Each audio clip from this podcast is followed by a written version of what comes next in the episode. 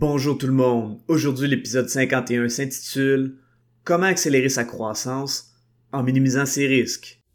Avoir un commerce électronique est tout un défi. On vit souvent des déceptions ou de la frustration. Que faire pour rentabiliser mon commerce en ligne? Qui engager pour m'aider à réussir?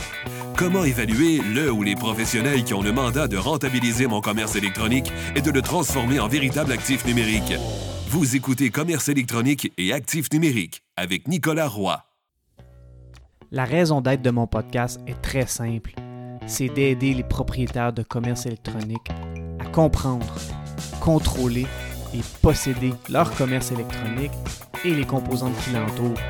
Parce que je crois sincèrement que c'est la meilleure manière de rentabiliser à court terme et de se bâtir des actifs numériques qui prennent de la valeur à long terme. Dernièrement, je lisais une publication de Rose Perron-Légaré qui soulignait une statistique importante et elle posait une excellente question que voici. En 2020, les sites web représentaient le premier canal marketing, supplanté cette année par les médias sociaux, selon le rapport 2021 d'HubSpot. Penses-tu que les stratégies marketing actuelles seront bientôt obsolètes? Moi, j'ai confiance que les sites web resteront les seules plateformes plutôt stables et non impacté par les algorithmes sur le long terme. Fin de la citation. Cette réflexion est intéressante.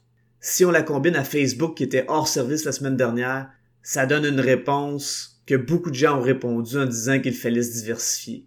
J'ai déjà fait un épisode sur le sujet, soit l'épisode 32 qui s'intitulait Quelles sont les meilleures sources de visiteurs pour votre site web?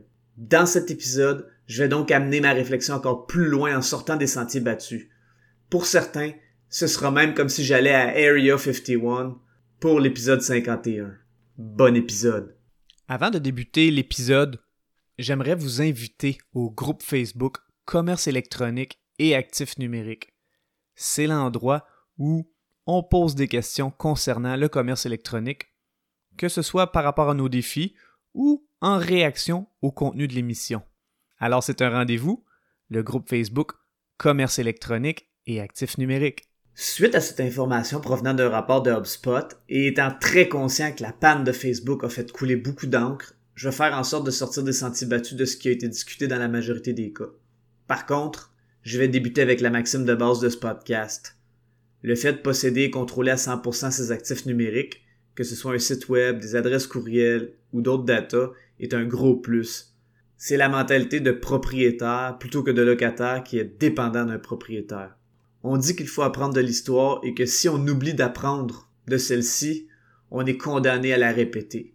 On veut donc éviter d'être dans un système néo-féodal numérique où les seigneurs ont tous les droits sur leurs serfs. Certains ou certaines pourraient se demander ce que je veux dire. Alors prenons quelques exemples. Amazon possède le site web et peut fermer le compte de n'importe quel marchand à tout moment.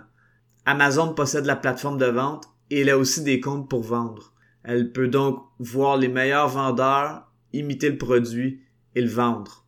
De son côté, Google peut garder les visiteurs sur son site web en donnant une réponse directement dans les résultats enrichis ou rich snippets. Le meilleur exemple de ça est d'écrire un terme comme météo plus le nom d'une ville. Par exemple, si j'écris météo Montréal, je vais avoir un résultat de météo directement sur Google. Est-ce que vous croyez que des sites web comme Météo Média aiment ça? La réponse est non parce que ça diminue le nombre de visiteurs sur leur site web. En ce qui concerne Facebook, il va toujours prioriser un texte ou une vidéo sur sa plateforme par rapport à un lien externe menant à un site web où les gens doivent quitter la plateforme. D'un autre côté, on veut être diversifié pour profiter de la vague des géants, pour se faire connaître ou pour générer plus de ventes. Dans ce cas, les résultats sont généralement plus rapides qu'une stratégie basée sur son propre branding, son SEO et ses actifs numériques. En marketing numérique, il y a donc une proportion où les résultats sont plus lents et donc où la satisfaction est différée. Dans ce cas, il faut avoir une mentalité d'agriculteur où on sème, on attend patiemment en travaillant fort et on récolte. Et quand la récolte est bonne, c'est l'action de grâce. Et c'est de circonstance présentement.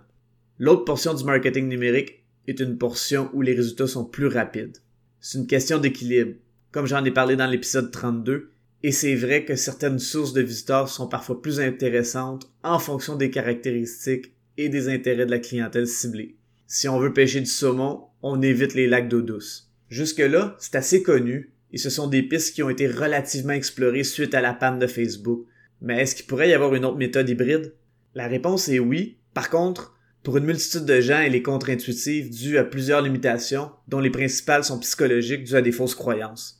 Une manière de se bâtir des actifs numériques, ou non numériques, qu'on possède et contrôle à 100% de façon relativement rapide, et d'y aller par les fusions et acquisitions.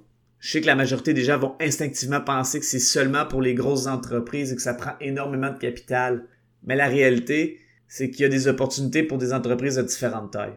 Dernièrement, j'ai écouté, j'ai lu un investisseur expert en fusion et acquisition nommé Roland Fraser qui m'a énormément fait réfléchir. Cet expert disait que lorsqu'il veut se partir dans une entreprise, il veut uniquement le faire par acquisition parce qu'il veut éviter le trouble de devoir créer un momentum dans la création d'actifs et de business. Selon lui, c'est plus avantageux pour différentes raisons, dont les suivantes. Bon, la première, c'est que c'est plus sécuritaire parce que les statistiques de survie des startups sont plutôt décourageantes. La deuxième, c'est qu'il y a plus d'options de financement que pour une startup. La troisième, c'est que l'image de marque de l'entreprise qu'on va acquérir a déjà un momentum. La quatrième, c'est qu'il y a déjà des clients. la cinquième, c'est qu'il y a déjà des ventes. Il poursuit en disant qu'il y a plusieurs opportunités présentement pour ceux qui voudraient faire des acquisitions, dont la principale est que les baby boomers prennent de l'âge et veulent faire une transition de leur entreprise. Il y a une bonne proportion de cette tranche de la population qui va vouloir prendre sa retraite dans les prochains dix ans. Ces gens vont attendre de vendre leur entreprise avant de prendre leur retraite. Aussi, comme l'histoire que j'ai racontée dans l'épisode 1, je peux affirmer que les entreprises qui ont un bon SEO ont souvent de belles offres d'achat provenant d'investisseurs qui veulent accélérer leur croissance en faisant l'acquisition d'une entreprise qui a déjà fait ce travail. Hormis le fait de recevoir une offre d'achat de la part d'un ou d'une investisseur qui veut faire l'acquisition de votre entreprise, certains et certaines peuvent encore penser que de faire l'acquisition d'un compétiteur direct, d'un compétiteur indirect, d'un fournisseur ou d'un média, comme un magazine spécialisé dans votre domaine, coûte une fortune. C'est parfois vrai, et ça peut aussi être beaucoup plus accessible qu'on serait prêt à le croire. Je vous invite à lire le livre en anglais qui s'intitule Zero Down de Roland Fraser. Le sous-titre est Five Proven Steps to Quickly Acquire Businesses plus Unlimited Leads for Zero Money Out of Pocket. C'est américain, mais ce livre a le mérite de réussir le fameux proverbe Think outside the box et avoir des opportunités qui sinon pourraient passer sous le radar. Je vous remercie beaucoup d'avoir écouté l'émission. Je vous invite au groupe Facebook Commerce électronique et actifs numériques. Et si vous avez des questions ou des suggestions de sujets ou d'invités que vous voudriez entendre, je vous invite à me contacter via le site web nicolaroy.pro. D'ici là, je vous dis à la prochaine.